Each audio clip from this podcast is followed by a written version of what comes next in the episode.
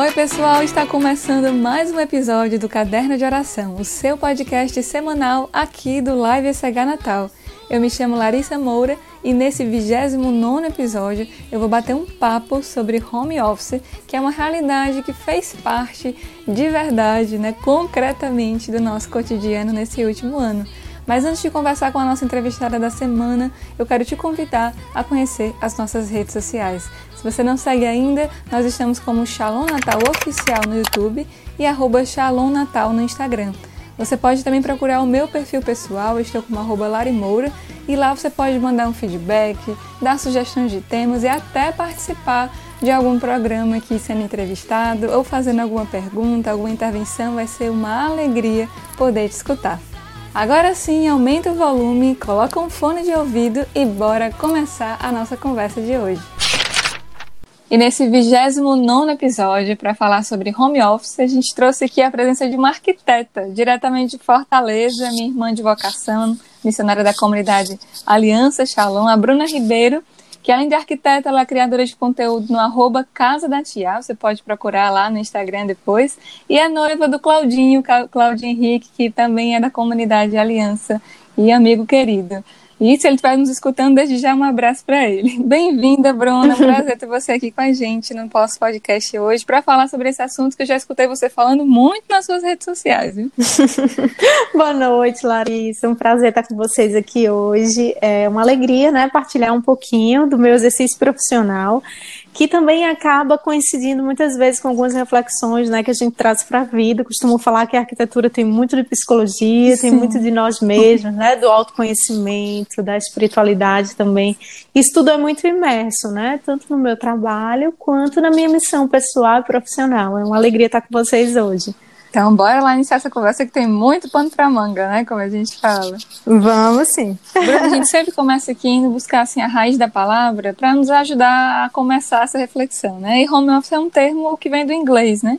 A tradução literal, assim, para quem está nos escutando, seria trabalho feito em casa, mas hoje a gente sabe que ele contempla, assim, um universo muito mais geral, né? Ele vai, é, vai dizer a respeito de um trabalho remoto que a gente pode fazer de qualquer lugar, né? Não necessariamente dentro do nosso ambiente, da nossa casa, assim, né?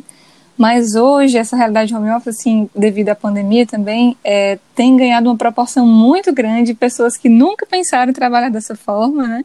Têm uhum. tido contato, assim, né? Eu vi uma, é, uma pesquisa no IBGE que dizia, eu estudei agora recentemente no mestrado, trabalho dentro da comunicação e eu coloquei um, uma parte, né, da, da, dessa pesquisa a respeito do home office. E tinha esse dado, né, que ano passado, entre maio e junho de 2020, 8,9 só no Brasil, né, passaram a trabalhar nesse meio remoto, né? E aí eu queria começar aqui te perguntando, né, como arquiteta, assim, é, na sua experiência pessoal, como você enxerga, né? Como tem sido essa experiência para você também? Pois é, assim, voltando realmente para o princípio, né? O home office ele, ele existe muito e, e não começou tanto no ambiente residencial, né? Era muito em cafés, era muito e hoje em dia também muito nos coworks, né? Em locais físicos onde se trabalham junto com outras pessoas.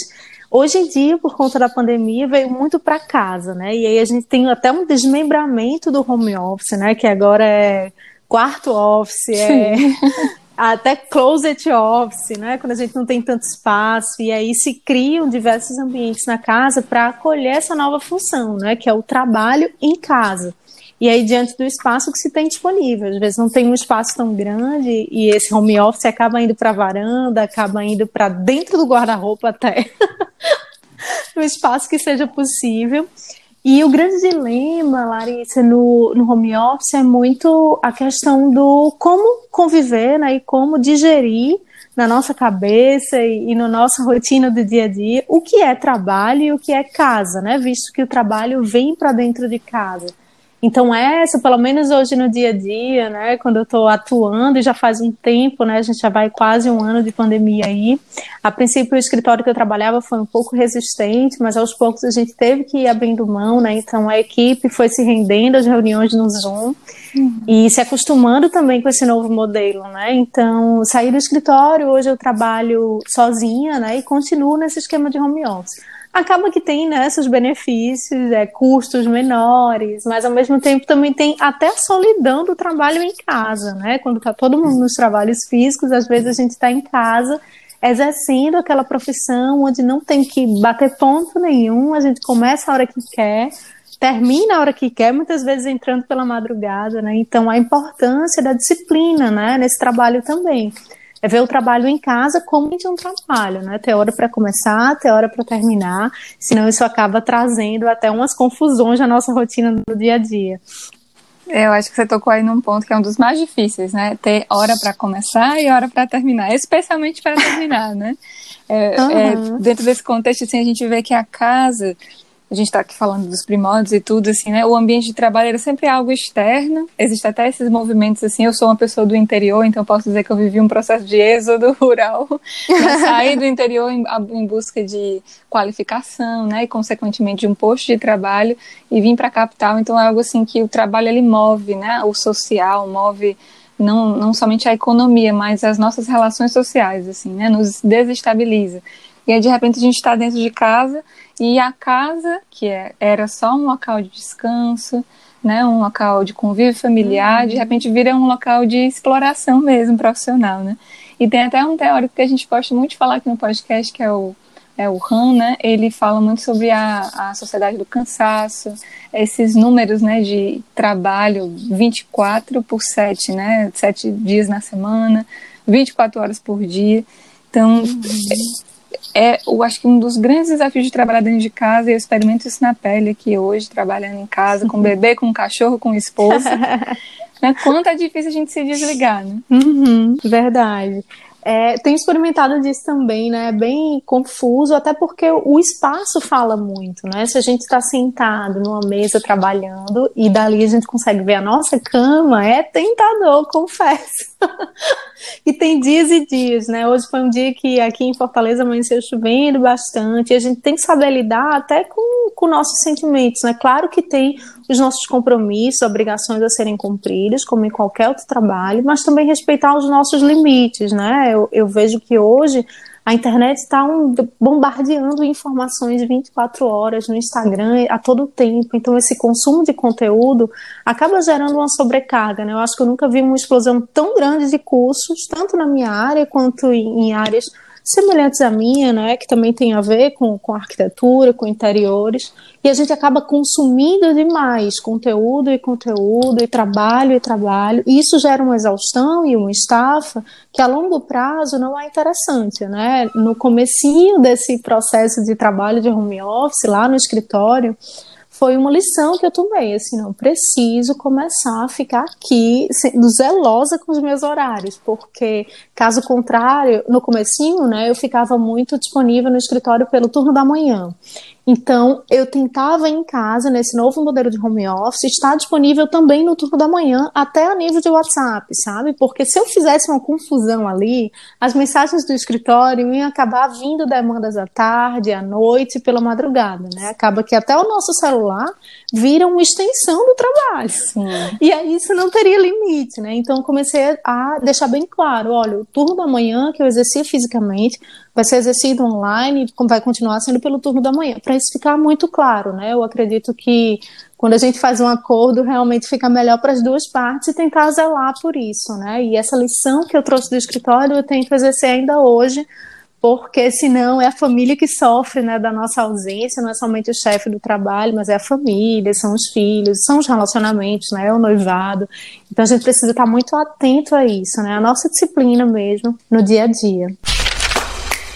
E eu quero te fazer uma pergunta, assim, quase uma consultoria. Pra gente que mora num local, é, na nossa casa, né, um ambientes, assim, onde não tem especi espe especificamente, assim, um espaço para trabalho.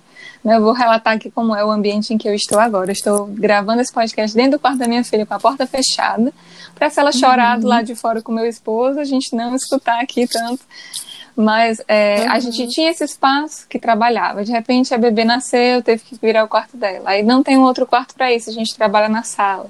Aí de repente meu esposo tem que dar aula, eu tenho que ficar com a bebê e controlar o cachorro que na hora da aula dele resolve querer brincar, assim. Como é que nesses ambientes pequenos, assim, né, onde a gente mistura muito casa é, lazer, trabalho, como é que a gente pode, assim, não, aqui é o ambiente de, de trabalho, aqui é o ambiente da casa. Tem uma salvação, assim, alguma coisa que nos ajude? Esses desafios eles são muito típicos do da casa, né? A gente fala que trabalha em casa e é bom que a gente veja isso com a disciplina de um trabalho, né, físico, que a gente realmente exercia antes fora de casa, mas a gente também precisa assumir que a gente está dentro de casa, né? A gente trabalha dentro de casa, mas a casa tem uma vida também, tem uma dinâmica que é própria, né? A vizinha que vai, o, o vizinho esses dias que deu um grito aqui no jogo de futebol enquanto eu estava na reunião com o cliente online, assim, e de repente aquele grito na reunião. São coisas que realmente saem do nosso controle, que não dá pra gente também ficar neurótico e querer controlar essas coisas que é a própria vida do nosso lar, né?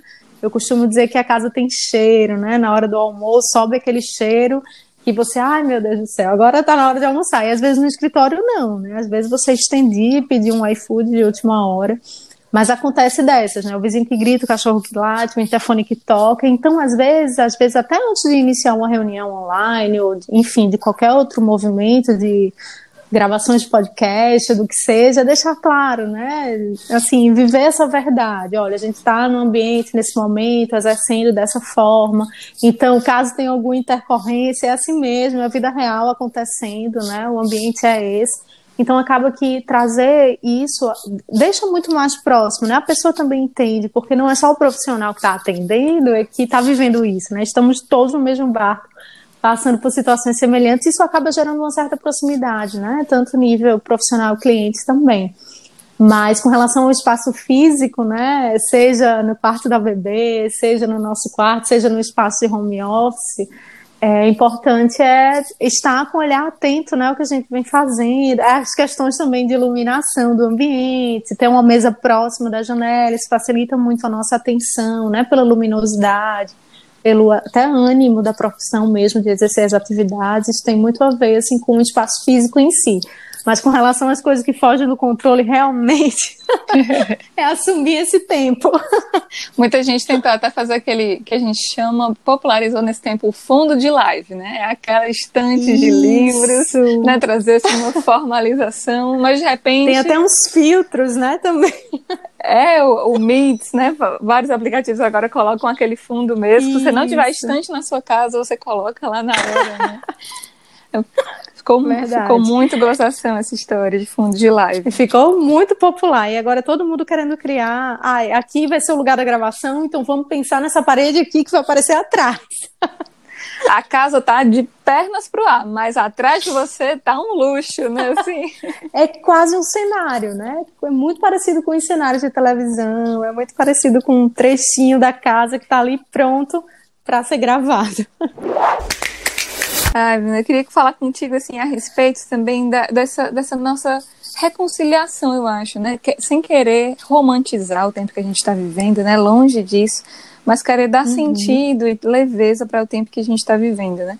É, a gente nunca passou tanto tempo dentro de casa, né? É, a sociedade, Isso. a nossa geração, essa geração que passa o dia trabalhando, né? Full time aí, direto, ou tá uhum. fazendo alguma qualificação, ou tá trabalhando, sempre fora de casa. E hoje nós estamos dentro desse ambiente assim que a gente parece tanto fugir dele, assim, né? Então, uhum. parece assim que a gente nesse tempo também como algo positivo vai vivendo essa reconciliação com a nossa casa, é, e especialmente com uma rotina, um estilo de vida mais tranquilo, né? É, como você dizia, tem aqueles pontos positivos que eu não preciso mais pegar trânsito de tantas horas para chegar no meu trabalho, uhum. então eu posso começar a trabalhar mais tarde, posso acordar mais tarde, posso cuidar da minha saúde, fazer um exercício físico, comer melhor, né, parar para cozinhar. Uhum. É, e isso é, versus essa busca desenfreada pela produtividade. Eu vi uma frase, eu gosto muito de uma criadora de conteúdo na internet, né, que é a Thais Godinho, e ela colocou uma frase muito interessante esses dias que me fez pensar sobre isso. Ela dizia: não é improdutividade. Nós estamos em uma pandemia, né? Como você dizia, aumentou uhum, muito o número isso. de cursos, de demandas, como que a, a gente quisesse é, sentir que a gente não parou no tempo, mas é um tempo onde, para a nossa saúde, né, a saúde da nossa família também, a gente tem que aproveitar e se reconciliar com esse, essa vida uhum. mais devagar, né? Como é que tu enxerga isso? Isso. É muito o poder da resiliência, né? A gente precisa realmente, assim, essa palavra às vezes está tão cansativa, mas a gente realmente precisa diariamente exercitar a resiliência, a fé, a esperança, né, de que realmente tempos melhores virão. Claro que a gente tem uns dias que a gente está com esperança, com todo o ânimo, e tem outros dias que são mais difíceis e a gente não consegue ser tão produtivo. Seja por uma notícia ruim que a gente recebe, seja por uma mensagem no grupo da família, enfim são tempos realmente bem desafiantes, assim, que, claro, impactam o nosso trabalho, né, impactam a nossa rotina, nós como seres humanos, né, não somos máquinas que estamos ali produzindo, produzindo sem sentir, né? A gente liga a televisão e vê uma notícia ruim atrás da outra. Então, assim, vão ter dias que vão ser muito difíceis exercer o ofício, trabalhar, né? E vão ter dias que a gente também precisa é, acolher e respeitar isso em nós, sabe? E chegar um tempo de, não, isso aqui, calma, vamos com calma, que eu não preciso ser produtivo 100% do tempo tá difícil mesmo, tá complicado, respirar fundo, sabe? Aceitar também, entender que não tá fácil para ninguém, né? Que tem muita gente também vivendo outros desafios tantos e, claro, ser sempre responsável, disciplinado na medida do possível, né? entendendo que assim como no local físico existem é, intercorrências, existem doenças, existem afastamentos e pedido de licenças especiais da mesma forma, é respeitar o que a gente vem sentindo, ou um luto, ou uma perda, ou o que seja, né? Respeitar isso e saber também como às vezes, né, principalmente quem trabalha de autônomo, né, quem trabalha só, é saber se dar essa folga, seja uma folga de uma semana ou seja uma folga de uma hora, de uma tarde, de um turno, uhum. para respirar fundo, para colocar as ideias no lugar, para rezar, né, para estar diante de Deus, para se restabelecer porque sem a cabeça boa, sem estar 100%, a gente está muitas vezes na frente do computador, só esperando as horas passarem, só abrindo uma janela e outra janela de sites e tentando se enganar que está produzindo alguma coisa, quando na verdade tem algo querendo falar em nós que a gente não está dando ouvido àquilo. Né? Então, muitas vezes, a improdutividade vai vir dessa voz que a gente não escuta, que pede para a gente desacelerar, que pede para a gente ter atenção também conosco como seres humanos, né? como pessoas que sentem, que não são máquinas de produzir 100% full time. Que a gente colocou muito como um fator de autoestima, né? A, a, produtividade, assim, parece que a gente só é feliz quando abre o plano e a agenda e Isso. sai anotando toda a checklist daquele dia, né? Eu não vou mentir que tem um certo prazer de dar o cheque. É bom, eu também gosto. no final do dia, ver todas aquelas atividades cumpridas, nossa. E a gente se acostuma até com isso, né? Com essa produtividade, com esses cheques de toda a lista. Mas tem dias que realmente não dá e que a nossa também, que a nossa animação e alegria do trabalho, né, não seja isso. E que todos os dias né, não faz mal ter um backlog um pouquinho maior, uma lista que cresce para o dia seguinte e gerenciar isso de melhor forma no dia seguinte. Né? Eu tenho isso muito na minha vida de alimentação, né, do dia a dia. Tem dia que eu como quando eu tô na TPM, meu Deus do céu, a formiga louca que come tudo quanto é doce. Mas no dia seguinte eu procuro desacelerar, então é isso do equilíbrio, né? Se hoje a gente não, não conseguiu ser tão produtivo no trabalho, amanhã a gente tem outra oportunidade de tentar ser mais produtivo, de tentar tirar o atraso, né? De respirar fundo depois de uma noite de sono e tentar se restabelecer no dia seguinte. Sempre vão ter oportunidades novas. Sim, eu acho que é importante, eu tava, você falou aqui da, desse checklist, assim, até é, é, algo bacana, mas quando a gente escolhe metas possíveis, né? Às vezes a gente se cobra demais, coloca as metas muito altas e não inclui ali naquela lista, não sei, é, dormir X horas, fazer um exercício, uhum. comer uma fruta, coisas que possam também colaborar na nossa qualidade de vida, né? Tem um podcast aqui, se você é novo por aqui, está nos escutando, chamado Vida Organizada, né? Onde a gente vai falar com outra irmã de comunidade, Larissa Sassi, eu trago uma frase também da Thais Godinho que, nossa, mudou completamente, sim, o meu entendimento a respeito de organização, de produtividade. Ela diz assim, né? É, que produtividade é você fazer, aproveitar aquele tempo para aquilo que você destinou aquele tempo. Então, eu, esse tempo de meio-dia a uma da tarde, eu destinei passar um tempo com meu esposo, com a minha filha. Pronto, se eu cumprir isso, eu gastei esse tempo de forma produtiva. Eu acho que isso nos ajuda, assim, e faz com que caia aquele peso, né, de ter que estar tá trabalhando isso. toda hora, assim. Isso, porque não sei por que a gente entendeu que somos profissionais né, e precisamos ser produtivos como profissionais apenas. Mas além de profissionais, somos mães, somos filhos, somos outra pessoa e existe, somos outra função.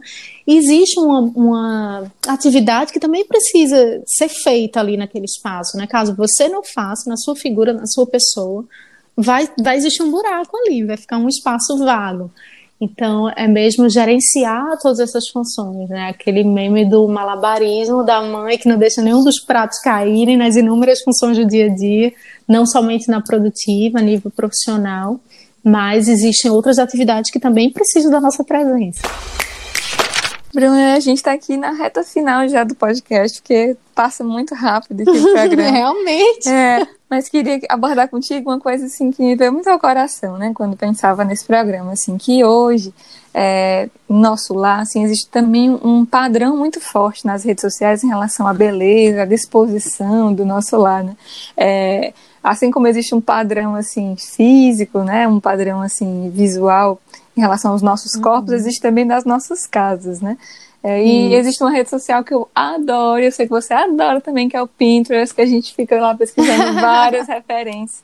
Mas Verdade. é algo muito, é, às vezes, prejudicial também, né? Que a gente está dentro de casa hoje, e eu acho que uma forma de lazer, até de atividade, a gente quer ficar mudando as coisas, mas quando isso vira um padrão muito alto, acho que tam, tudo, né, que é, vem de uma maneira exacerbada, vem nos prejudicar. Eu escutava uma amiga que também está noiva, assim como você, né? A Cassandra, uhum. que foi, até foi ela que deu a ideia desse programa. Obrigada, amiga, aí pela sugestão. Ela dizia assim que uhum. quando ela acabou de alugar o imóvel, ela vai casar acho que daqui a 60 dias, e ela dizia assim para mim, é, amiga, eu não quero uma casa é, do Pinterest, né? Eu quero uma casa que eu olhe ao redor e pense assim, nossa, eu tô aqui, né? Essas aqui são as minhas uhum. coisas, eu me vejo aqui. É. Mas eu, quando a gente se compara muito, acho que o próprio ato de estar em casa faz com que ainda seja mais pesado, né? Esse olhar Isso. e querer imprimir aquilo que a gente está vendo nas redes sociais. Né? Isso. O Pinterest acaba sendo, né, não só para mim, mas para a maioria dos arquitetos também um filtro de estilo, né? Às vezes o próprio cliente ele não se conhece. É tão interessante isso que às vezes a gente vai na casa de um cliente e pergunta o que é que ele quer naquele espaço, o que é que ele quer sentir naquele quarto, o que é que ele quer sentir quando chegar em casa um dia de trabalho, o que é que você espera para esse local, a nível de sensações, e muitas vezes a pessoa não sabe dizer, né? Ela sabe que quer um painel na televisão e que quer uma poltrona, um sofá fofinho, coisas práticas, né? confortável, né? coisas práticas, mas para filtrar esse estilo, porque a arquitetura, eu acredito que o bem-estar da casa e uma boa arquitetura deve refletir realmente aquilo que a gente é, né? É a nossa alma do avesso, e traduzida em espaços físicos, né? Imóveis, isso é muito superficial e subjetivo se a gente não consegue filtrar e puxar do cliente. Então acaba que o Pinterest ajuda muito nesse filtro de estilo, né? Quando ele seleciona para mim uma foto, eu gosto disso aqui, isso daqui para mim é uma referência legal. Eu consigo entender que tem madeira, que tem planta